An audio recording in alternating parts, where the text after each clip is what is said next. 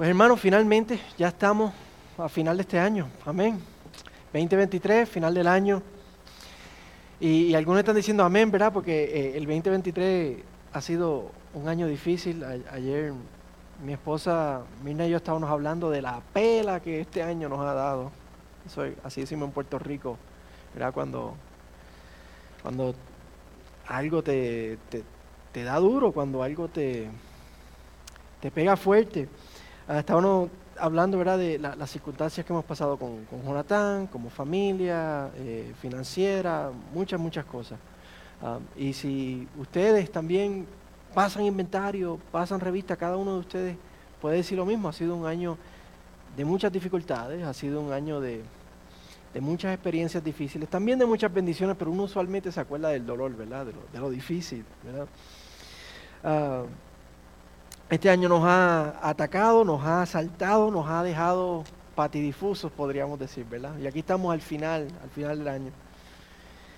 Y en este último día del 2023 se supone que uno mire hacia adelante y tengamos esperanza, ¿verdad? Digamos, oye, que el año que viene, ¿verdad? No sea tan malo como este.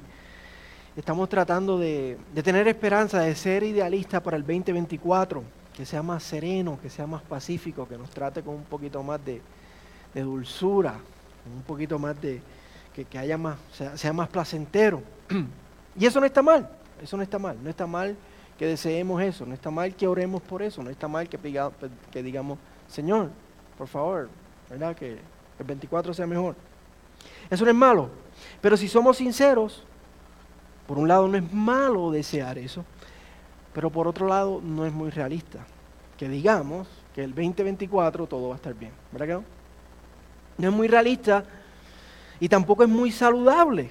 Porque cuando el 2024 nos dé el primer jamaquión, cuando el 2024 nos, dé, nos pegue la primera sacudida, nos vamos a desilusionar y nos vamos a desanimar y nos vamos a preguntar, ¿qué pasó?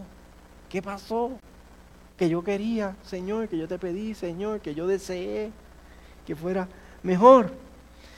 Y por eso es mejor simplemente ser realistas. Aquí al final de este año y mirando al año que viene es mejor ser realistas y recordar lo que conocemos acerca de la verdad de Dios, lo que conocemos acerca de la palabra del Señor. Que vivimos en un mundo caído, ¿sí o no? Vivimos en un mundo caído.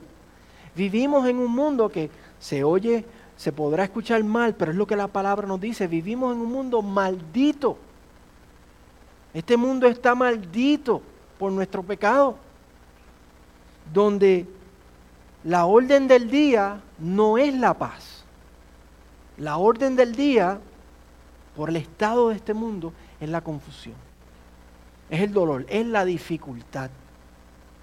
Llegará el día cuando será eterna felicidad cuando Jesucristo vuelva, haga cielos nuevos, tierra nueva, pero ese día, por lo menos hasta ahora, no ha llegado.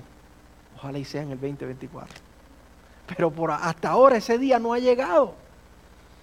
Y seguimos poniendo nuestra, nuestra mirada en el Señor, esperando en el Señor. y a lo mejor usted dirá, pero pastor, ¿por qué? ¿Por qué, por qué vamos a terminar este año y empezar el año que viene con un mensaje tan, tan pesimista? Y yo le contesto que, no es un mensaje pesimista, es un mensaje realista. Es un mensaje realista, pero también es un mensaje optimista. Porque mire lo que dice Cristo al final de este pasaje en el versículo 33. Jesús dice, estas cosas yo les he hablado para que en mí tengan paz. En el mundo tienen tribulación realista. Pero confíen, yo he vencido al mundo. Optimista. Ese es el balance. Hay muchas iglesias que hoy, hay personas que están declarando, proclamando, pactando y, tratando de torcerle el brazo a Dios para que el año que viene sea el año como, como ellos quieran, a su gusto. Pero nosotros sabemos por la verdad de la palabra de Dios que eso no es así. Nuestro Dios es un Dios soberano que nosotros no podemos decirle a Dios lo que Él tiene que hacer, pero es un Dios soberano que hace que todas las cosas obren para nuestro bien. Y nosotros, sin decirle lo que queremos, simplemente podemos confiar en Él. Decir, sí, el año que viene va a ser un año que va a traer muchas dificultades, igual que este, pero confiamos porque Jesucristo ha vencido. Y así tenemos paz. No importa lo que, lo que el año nos traiga. y al igual que nosotros, aquí en el último día del año, cansado de lo que ha pasado este año pasado en el 2023 y asustado de lo que puede venir en el 2024, los discípulos de, de Cristo de manera similar están aquí tristes y asustados también. Ellos están tristes porque, porque ellos escuchan a Jesús que está diciendo, mi alma está angustiada hasta la muerte.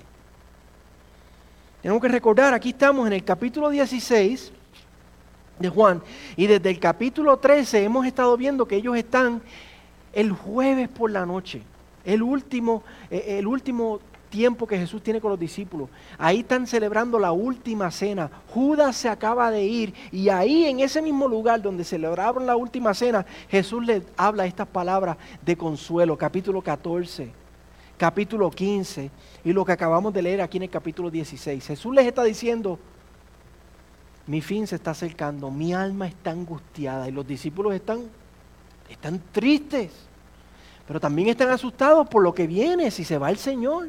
¿Qué va a pasar? ¿Qué va a pasar con nosotros? Y Jesús está a solo horas de ser crucificado el viernes por la mañana.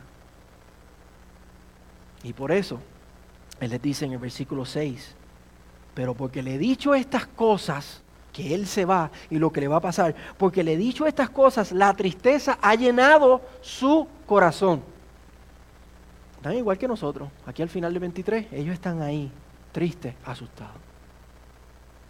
Y el Señor sabiendo eso, ese estado del corazón de ellos, tristes, asustados, confundidos, Él los quiere preparar. Él los quiere animar. Él los quiere fortalecer. Él les quiere comunicar que a pesar de la confusión, de la tristeza, del, del miedo que ellos van a sufrir cuando Él se vaya, va a pasar en, unas horas. literalmente después de esto ellos salen y Jesucristo es entregado a las autoridades, vienen a arrestarlo. Él quiere asegurarles a ellos que a pesar de todo ello, ellos van a estar bien. Ellos van a estar seguros. Ellos van a, vencer, ellos van a poder tener paz, ellos van a tener todo lo que ellos necesitan, a pesar de que el Señor no esté con ellos. Y a nosotros, aquí, al final de este año, igual. El Señor quiere que estemos bien, fuertes, seguros, que no perdamos nuestra fe, que no perdamos nuestra, nuestro caminar con el Señor. y cómo el Señor los anima a ellos, cómo el Señor los prepara, cómo el Señor los fortalece. El Señor les comunica tres verdades gloriosas, y de ahí viene ayuda tripartita. Tres verdades que los van a ayudar. Tres verdades pesadas, robustas, poderosas, efectivas, que los van a poder sostener a ellos a pesar de la tristeza, a pesar del miedo, a pesar de la confusión que van a ellos a sufrir en poco tiempo. Tres verdades gloriosas que los van a sostener en medio de la dificultad en medio de la tormenta que se les aproxima. Y estas mismas tres verdades que las sostuvieron a ellos, hermanos, en medio de la tribulación del, mundo, son las mismas que, que son nuestras también. Fueron de ellos y son nuestras, ya son nuestras, pero en esta tarde el Señor nos las recuerda al final de este año, empezando el año que viene, para que empecemos con ánimo, con confianza, fortalecidos en el Señor. Que no importa lo que este año que entra nos traiga, podamos estar firmes. Amén. Y les quiero advertir, son, son, son tres verdades que, que son espirituales. Son espirituales. Son, No son, tres no son tres verdades que podemos ver o tocar, son tres verdades espirituales. Pero porque son espirituales, yo no quiero que nosotros perdamos de vista que son poderosas, que son poderosas. Y al final de cada una, a pesar de que son espirituales, yo creo que aquí podemos ver algo que nos dice acerca de esas tres verdades, algo que nosotros podemos hacer, algo tangible, algo que nosotros podemos tocar, algo que podemos implementar en este año que viene para que esas verdades no se nos olviden y podamos mantenerlas cerca de nuestra mente y de nuestro corazón. Y cada vez que el 24 nos sople, nos, quiera tumbar, estas verdades nos sostengan, igual que sostuvieron a los discípulos del Señor. Amén. Imagínese usted por un momento que usted pueda, que tengamos la oportunidad de caminar con Jesús.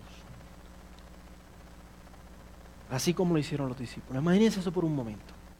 Que todos los días de este año que viene, usted pueda levantarse con Jesús, comer con Jesús, jugar con Jesús, hacerle preguntas a Jesús, abrazar tangiblemente, así como nos abrazamos hace un momento nosotros, abrazar a Jesús, reír con Jesús, llorar con Jesús. Imagínense eso. Qué gloriosa oportunidad eso sería. Uno, podemos pensar que si, si así fuera, no importa lo que este año traiga, yo estoy con Jesús. Yo voy a poder estar firme. No importa lo que pase, como yo estoy con Jesús, yo, yo no voy a perder mi fe, mi fe no se va a tambalear. Y eso es parte porque los discípulos aquí están tristes. Porque ellos han estado con Jesús por tres años y aquí Jesús le está diciendo, hey, adiós, yo me voy. Y por eso la tristeza, como dice el versículo 6, ha llenado su corazón. Porque es con el Señor y nosotros vemos todo lo que ellos han sufrido, que el Señor a veces les dice, ¿hasta cuándo los voy a soportar? Y, Pedro, y hijos, eh, eh, hijos del trueno, ¿por qué esto? Pues, es a pesar de eso con Jesús y ha sido difícil para ellos. Ellos están pensando, ¿y si se va el Señor? Pero ¿qué les dice el Señor en el versículo 7?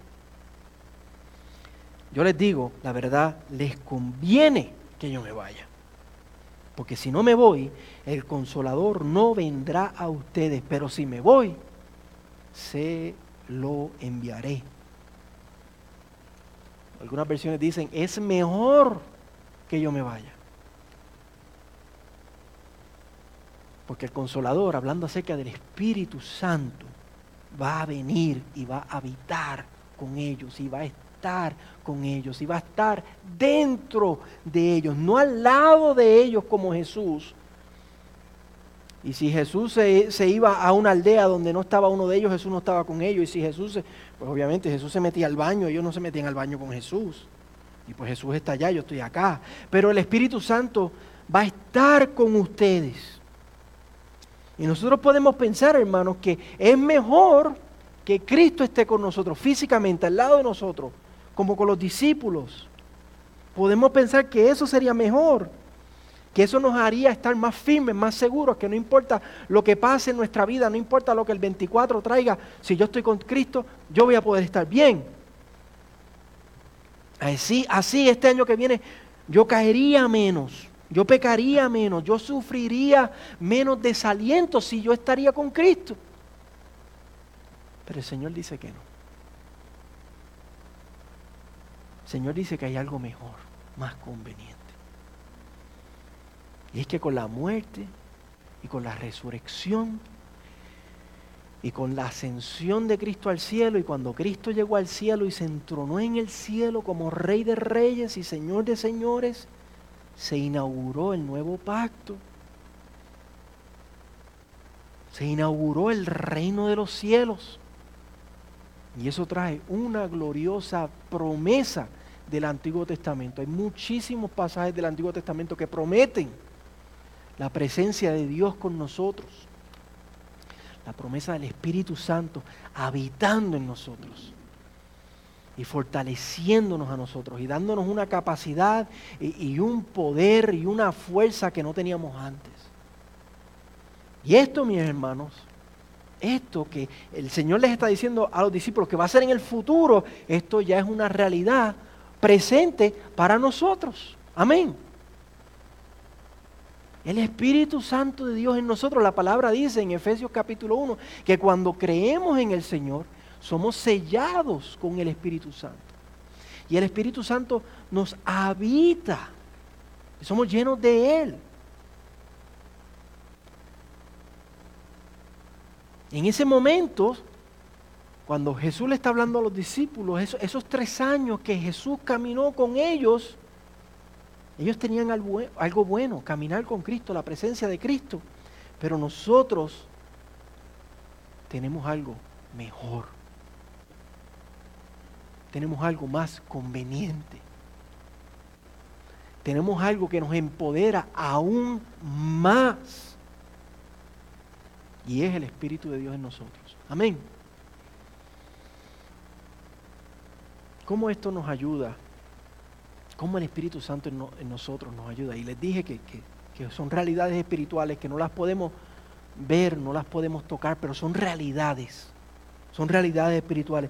¿Cómo esto nos ayuda a enfrentar las vicisitudes, las dificultades de este mundo o lo que nos traiga este nuevo año? Jesús menciona aquí varias cosas.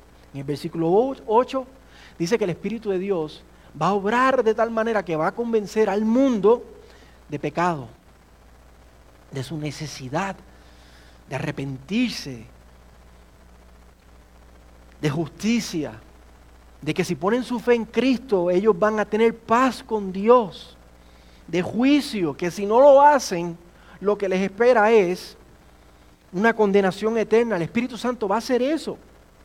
En el versículo 14 dice que tomará de lo de Cristo y nos lo hará saber a nosotros. A través del Espíritu Santo, mis hermanos, las glorias del cielo, las glorias de Cristo son dispensadas a nosotros. Eh, a través del Espíritu Santo, las glorias de Cristo, el Espíritu Santo nos las reparte, nos las da espiritualmente, hablando. Pero yo quiero que nos enfoquemos en algo en específico en el versículo 13. Dice que el Espíritu Santo nos va a guiar a toda verdad. Nos va a guiar a toda verdad. Uno, de los miedos más grandes de la vida que nosotros sufrimos como seres humanos es ser engañados. Es creer que, vamos por el camino correcto para después encontrarnos, después que ha pasado tiempo, hemos invertido recursos, después darnos cuenta que fuimos engañados. Que nos hemos perdido, que nos hemos desviado de la verdad. Pero nosotros como creyentes tenemos una gran ayuda. Y es que el Espíritu Santo es nuestro GPS. Mejor que Google Maps. El Espíritu Santo nos guía a toda verdad. Nos guarda de perdernos. Amén. ¿Y cómo Él hace esto? Él hace esto por medio de la palabra de Dios. Él hace esto por medio de la palabra de Dios. Como decíamos la semana pasada, el Espíritu Santo, cuando nosotros como creyentes leemos este libro, el Espíritu Santo nos ilumina. Estas palabras son transformadas a palabras espirituales, a pan, que nos alimenta, que, hace que, que algo arda dentro de nosotros, que transforma y renueva nuestra mente, nuestro corazón el Espíritu Santo nos guía toda verdad a través de la palabra de, de Dios. Nosotros la leemos y Él nos muestra el camino que debemos seguir. Las cosas con las cuales tenemos que tener cuidado. nos enseña cómo tomar decisiones en la vida. Y cuando se nos presentan oportunidades, nosotros podemos saber qué es bueno y qué es malo. Porque podemos discernir la voluntad de Dios porque conocemos su palabra. En la palabra de Dios alumbra nuestro camino. Es luz a nuestros pies, como dice el Salmo 119. Y es el Espíritu Santo que agarra esta palabra y, y la hace viva. penetra más que una, que una espada de doble filo, como nos dice Hebreos, y discierne entre, entre nuestra alma y entre nuestros tuétanos. ¿Dónde, ¿Dónde se acaba el cuerpo, los tuétanos, y dónde empieza el alma? Pero el Espíritu Santo sabe, discierne eso y corta hasta allá adentro con la palabra de Dios, con su palabra. El Espíritu Santo también nos guía día a día en nuestro caminar. Nos guarda de, dejarnos engañar del pecado, nos guarda de las tentaciones. De las tentaciones que, que nuestra carne, que el mundo, que Satanás constantemente nos arrojan. Y el 2024 no va a ser diferente. Vamos a seguir sufriendo tentaciones de nuestra carne, de este mundo, de, Satanás. Pero el Espíritu Santo nos guía a toda verdad, nos guarda. Van, van a ser muchos los cantos de sirena en el 2024, pero confiamos, el Espíritu Santo está con nosotros. Es mejor que Él esté con nosotros. Nos conviene para que no nos desviemos del camino, para que no caigamos en el error. El Espíritu Santo nos redarguye, nos protege, nos da dirección, nos abre puertas, nos cierra puertas, nos abre oportunidades, nos cierra oportunidades y nosotros confiamos en el soberano que nos está guiando día a día. Nos da paz acerca de cuáles decisiones son de Dios, cuáles no son de Dios. Y nos inquieta acerca de lo que no le agrada a Dios. Y por eso es que el Salmo 37, 5 dice, encomienda al Señor tu camino. Confía en Él y Él, y Él hará. Él hará, el Espíritu Santo está en nosotros, nos está guiando. Ahora les dije que les iba a dar algo tangible para cada uno. Este nuevo vamos a, a depender del Espíritu Santo. ¿Y cómo lo vamos a hacer? ¿Cómo vamos a depender del año, del Espíritu Santo en este nuevo año? La palabra, mis hermanos. La palabra. El Espíritu, está eh, el Espíritu Santo está en nosotros. Es una, es una verdad espiritual que no podemos ver, que no podemos tocar, pero tú sabes que sí podemos ver y que sí podemos tocar la palabra de Dios. Haga de la palabra de Dios una prioridad este nuevo año. Y si ya la palabra de Dios es una prioridad en su vida diaria, pues que lo continúe siendo. El Espíritu Santo nos guía a la verdad por medio de la palabra de Dios. Pero si nosotros somos negligentes y no leemos la palabra de Dios, ¿cómo el Espíritu nos va a guiar? Lea la palabra, hermano. Agarre la Biblia este año y aunque sea un capítulo de la Biblia, léala cada día y deje que el Espíritu Santo le ilumine, le guíe, le fortalezca, le transforme, le redarguya. ¿Cómo nos redarguye? Tú lees la palabra y hay algo que la palabra te, habla y te dice, hey, eso no es de Dios, eso tienes que quitarlo de tu vida. Eso, esa, esa oportunidad que se te presentó ayer, la palabra de Dios me está mostrando, no es del Señor. Métase en la palabra en este nuevo año, hermano. Consagrémonos al Señor y metámonos en la palabra. Una de las frases más repetidas del Nuevo Testamento son en Cristo y en Él. En Cristo y en Él. Refiriéndose en Él, refiriéndose a en Cristo. Se repiten, esas dos se repiten unas 160 veces nada más en el Nuevo Testamento. En Cristo. Y Pablo es el más que lo usa en sus cartas, esa, palabra, en Cristo. Y eso, eso es una, una doctrina que la Biblia enseña que nosotros como creyentes estamos en, en Cristo. Estamos en Cristo. Eso significa que no solamente somos salvos por Él, sino que en adición el creyente tiene su, vida, su vida proviene, usted vive en el Señor. Usted vive por el Señor y usted vive para el Señor. Toda la vida del creyente está en Cristo. Estamos injertados, estamos unidos, estamos fundidos, estamos soldados a Cristo. Todo lo que el creyente necesita está en Cristo, proviene de Cristo. Eso es lo que significa estar en Cristo. Y nada puede desligar al creyente de Cristo. Es algo bien importante, es algo bien glorioso, pero otra vez es otra realidad que la podemos ver, la podemos tocar. Difícil, pero una realidad poderosa. Y es algo que Cristo en este pasaje le comparte a sus discípulos para ahora que ellos se van a enfrentar a cuando el Señor se vaya. Ellos están tristes, ellos tienen miedo, ellos se van a confundir, van a tener tribulación. El Señor les recuerda, ustedes están en mí. Y nos recuerda a nosotros también, con miedo, con tristeza. No sabemos qué va a pasar este nuevo año. Hey, ustedes, mis hijos, están en mí. Eso nos, va a sostener, eso nos va a llenar de gozo en medio de las dificultades que en el mundo tendremos, que este nuevo año nos va a traer. Ahora, el Señor en, esto, en, este, en este pasaje no usa esa palabra en mí, pero apunta a esa realidad. Yo creo que lo veamos. Miren el versículo 16. 16, 16. Un poco más y ya no me verán. Señor refiriéndose a cuando, a cuando muera. Un poquito más, en unas horas, ya no me verán.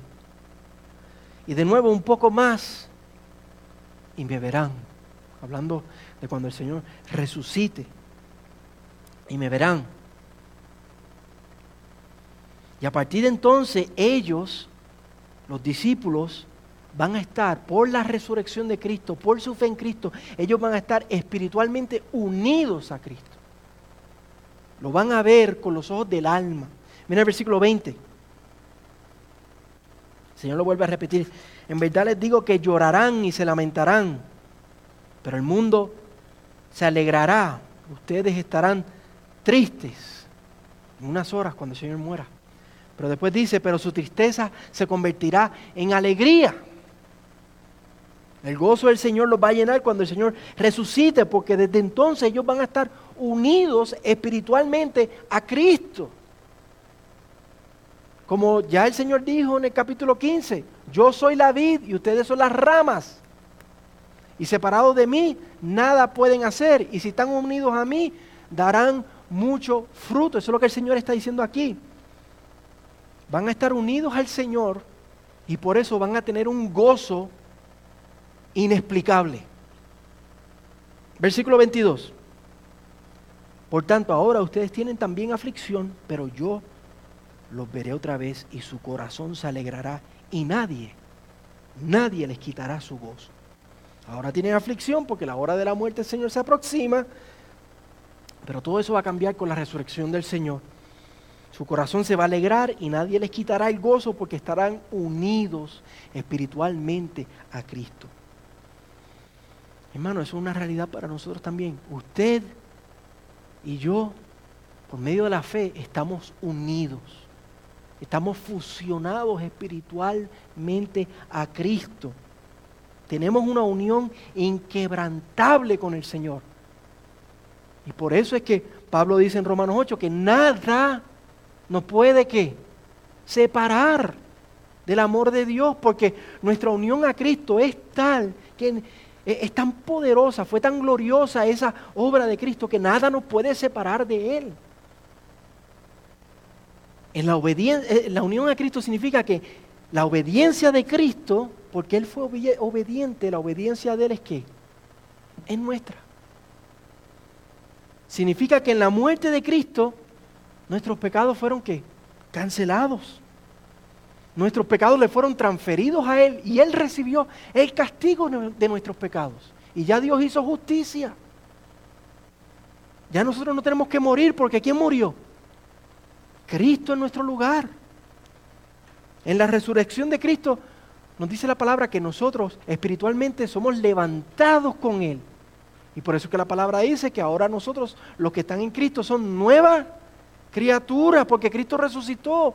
La vida de Él es nuestra, estamos unidos.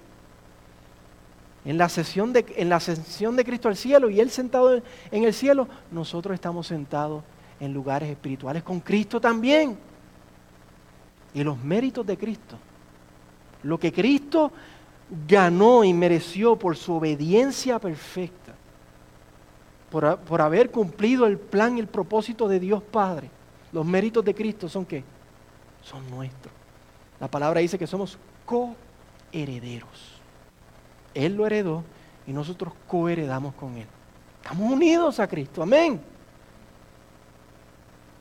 La herencia de Él es nuestra, pero también el agrado que Él tiene del Padre es nuestro. Y usted dice, ¿cómo yo puedo agradar a Dios si yo soy un pecador? Porque el agrado y la sonrisa y el favor que Cristo tiene del Padre es nuestro. Amén. Aleluya. Y esa unión con Cristo, mis hermanos, nos da una seguridad en medio de la incertidumbre. Un gozo en medio de las tribulaciones. Nos da fortaleza en medio de la debilidad. Nos da poder para que podamos vencer. No depende de nosotros. Ya Cristo lo aseguró. Ya esta obra quedó asegurada por Cristo. Esto ya es nuestro es nuestro por medio de la fe. Cuando nosotros pusimos nuestra fe en el Señor, eso es nuestro. Y eso nos unió a Cristo de tal manera que nadie nos puede separar del amor del Señor. Nadie nos puede acusar. Nadie nos puede condenar porque Cristo recibió nuestra condena. Y nosotros decimos, el 2024 nos va a afligir. Podemos decir que sí, no hay que temer, nos va a afligir va a tener dificultades, va a traer aflicción, pero estamos unidos a Cristo, hermanos. Y su gozo nos llena, su gozo nos fortalece, su gozo nos, nos sostiene y por eso podemos confiar y no hay que temer. Ahora, algo tangible que nosotros podemos hacer para recordar esta gran verdad. Una manera de nosotros poder tocar esa unión que nosotros tenemos con Cristo es compartiendo los unos con los otros. Porque la palabra dice que nosotros somos el qué? El cuerpo de Cristo. Usted está unido a Cristo. Y así como este brazo está unido al hombro, y así como cada parte del cuerpo está unido al cuerpo, nosotros estamos espiritualmente unidos al Señor. Y cuando yo tengo comunión con mi hermano, yo estoy teniendo comunión con Cristo. Y por eso este año vamos a hacer un compromiso, hermano, de congregarnos, de hacer eso una prioridad, de no descuidar el congregarnos. Si usted tiene la oportunidad de venir el miércoles al estudio bíblico, el domingo a la iglesia, si tiene que hacer los arreglos que tenga que hacer, hágalo para que usted pueda compartir con el cuerpo de Cristo, para que usted pueda sentir esa unión que usted tiene con Cristo y podamos edificarnos los unos a los otros, exhortarnos los unos a los, otros, crecer juntos, como miembros que somos del cuerpo de Cristo, crecer juntos en el Señor. Amén.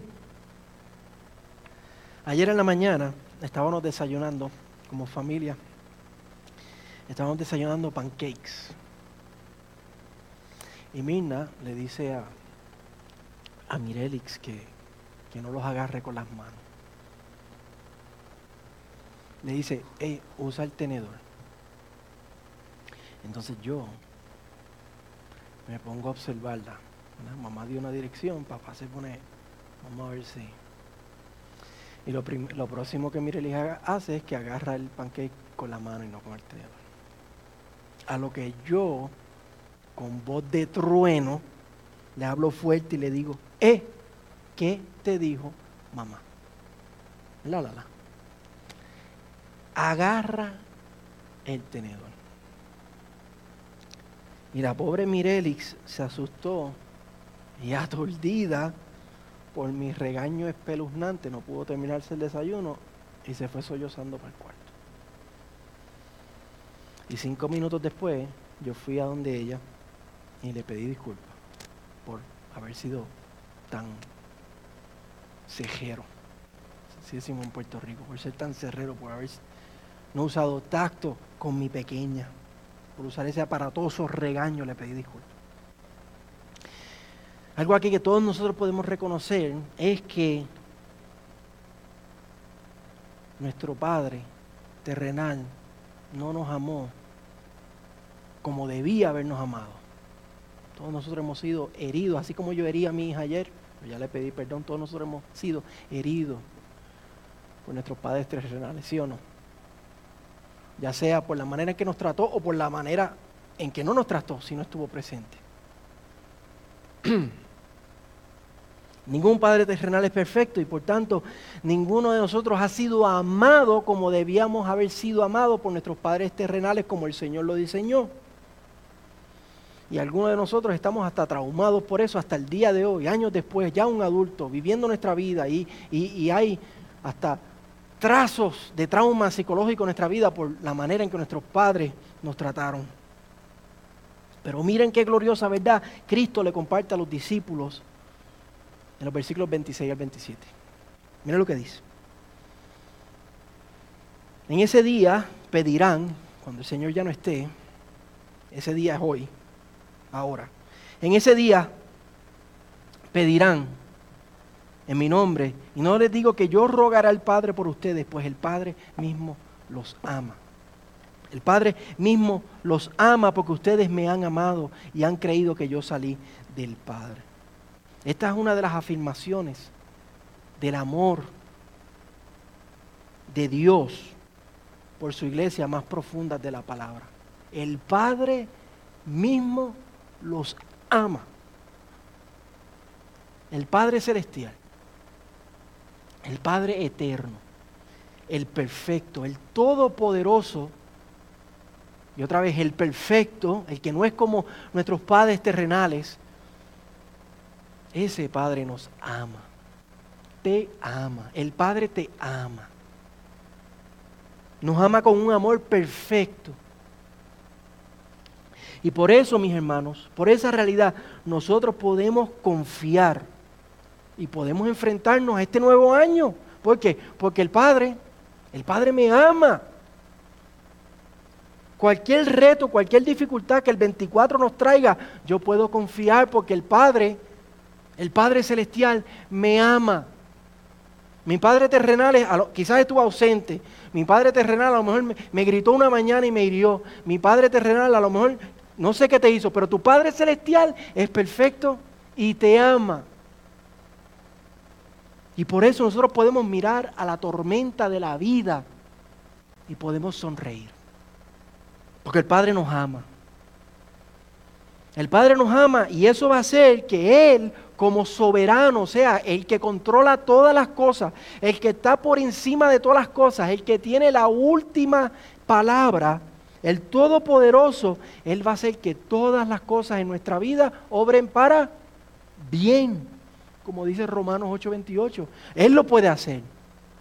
Nosotros no, nosotros no podemos controlar las circunstancias de nuestra vida, pero nuestro Padre, que nos ama, el soberano, el Todopoderoso, Él hace que todo obre para bien. Mi Padre me ama. Amén. Y puedo confiar. Y podemos decir, sí, pero todo lo que me pasó este año pasado, que fue difícil, y, y eso, eso obró para bien. Si usted está en Cristo, eh, dice, todas las cosas obran para bien para aquellos que aman al Señor. Para aquellos que están en Cristo, aún las dificultades de este año pasado han obrado para bien. Misteriosamente nosotros no sabemos cómo. Y piensa en las dificultades que usted ha pasado este año. No sabemos cómo, pero todas esas cosas difíciles, nuestro Padre, que nos ama, ha hecho que obren para bien. Él hará e-, él ha hecho que todo obre para bien y Él hará que todo lo que pase en este año obre para bien también. Y por eso, hermano, podemos confiar. Usted puede confiar porque usted tiene un Padre Celestial, todopoderoso, soberano, que lo ama. Romanos 8:32 dice que Él no nos niega nada. Él no nos niega nada. El Padre Celestial que lo ama no le ha negado nada que es para su bien este año y no, no le negará nada que usted necesita en el año que viene. Podemos confiar. El Padre nos ama, mis hermanos, y por eso, como dice Romanos 8 al final, nadie nos puede arrebatar de su mano porque el Padre nos ama.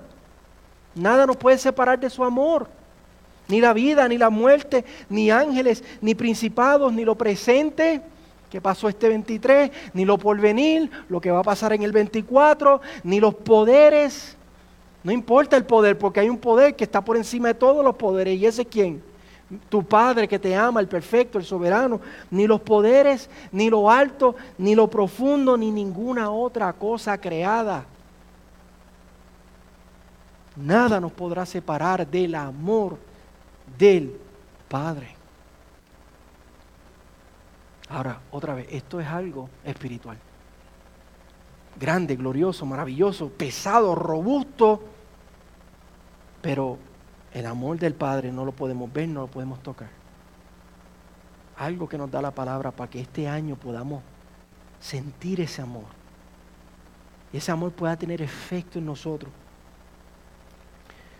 Ahí mismo lo nos dice en el versículo 26, en ese día pedirán en mi nombre. Y no les digo que yo rogaré al Padre por ustedes, pues el Padre mismo los ama. La oración, mis hermanos. Este año vamos a tener una vida de oración. Una, una vida de oración más cercana al Señor, más dependiendo del Señor. Acérquese a Dios en oración sabiendo que esta es una realidad. El Padre te ama. Usted está unido a Cristo. El Espíritu Santo está dentro de usted. Vamos a tener una vida de oración más, más robusta. Vamos a tener una vida de oración más tangible. Amén. Y yo soy el primero en reconocer que yo tengo que orar más. Yo tengo que orar más. Yo tengo que buscar el rostro de Dios más. Vamos a orar más, hermano, en este año para que podamos sentir, para que podamos tocar espiritualmente ese amor de Dios por nosotros. Y así podamos ser fortalecidos y sostenidos por ese amor de Dios. Mira lo que Mira lo que Pablo ora por los efesios. Mira lo que Pablo ora por los efesios. Efesios 3, versículo 17. Si te puede buscarlo ahí, Efesios 3, 17. y, desde vamos a leerlo desde el 16, porque desde el 16 comienza. La página 1203, si tiene la Biblia la iglesia, Efesios 3, 16. Esta oración de Pablo, yo hago esta oración para nosotros también. Porque si, si la realidad del amor de Dios nos, nos pega, nos invade, si lo pudiéramos ver, cuán gozosos seríamos, hermanos. Cuán inquebrantables seríamos en este nuevo año si el amor perfecto del Padre fuera una realidad para nosotros. Cuán firmes estaríamos en el Señor. Y por eso Pablo ruega desde el 16, le ruego que Él, refiriéndose al Padre, les conceda a ustedes conforme a las riquezas de su gloria el ser fortalecido con poder por su espíritu en el hombre interior. Recuerde lo que vimos, el Espíritu Santo está dentro de nosotros y nos fortalece. De manera que Cristo habite por la fe en sus corazones. Estamos unidos a Cristo.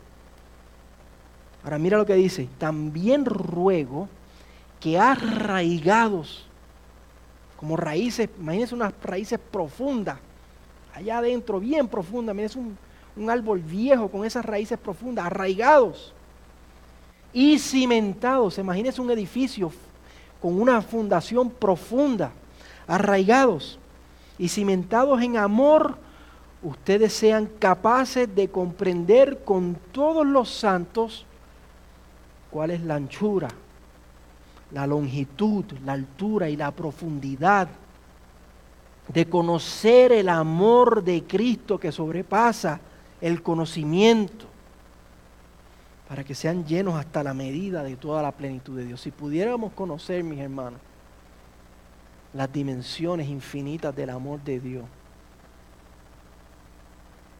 este año no nos puede hacer absolutamente nada. Nada. Esa es mi oración también para nosotros hoy. Y, no, no solo mía, nosotros, orando los unos por los otros, Señor, que podamos ver estas realidades. Que podamos ver la realidad de que te tenemos a ti, Espíritu Santo, dentro de nosotros, guiándonos. La realidad de que estamos unidos a Cristo, fusionados, soldados a Él y nada nos puede separar y la realidad de que el Padre celestial, eterno, perfecto, soberano y todopoderoso nos ama y hace que toda nuestra vida obre para bien. El Señor nos, nos dé ojos para ver eso. Efesios 1, y con esto termino, Efesios 1, 17 dice, Pido que el Dios de nuestro Señor Jesucristo, el Padre de, gloria, le dé espíritu de sabiduría y de revelación en un mejor conocimiento de Él. Lo que acabamos, mejor conocimiento de Él, lo que acabamos de recordar hoy. Estas tres verdades, esta ayuda tripartita que tenemos, el Espíritu Santo, el Hijo, el Padre mejor conocimiento de. Mi oración es que los ojos de su corazón les sean iluminados. Amén, que hoy el Señor ilumine nuestros corazones. Amén. Para que sepan cuál es la esperanza de su llamamiento. Cuáles son las riquezas de la gloria de su herencia en los santos y cuál es la extraordinaria grandeza de su poder para con nosotros los que creemos conforme a la eficacia de la fuerza de su poder.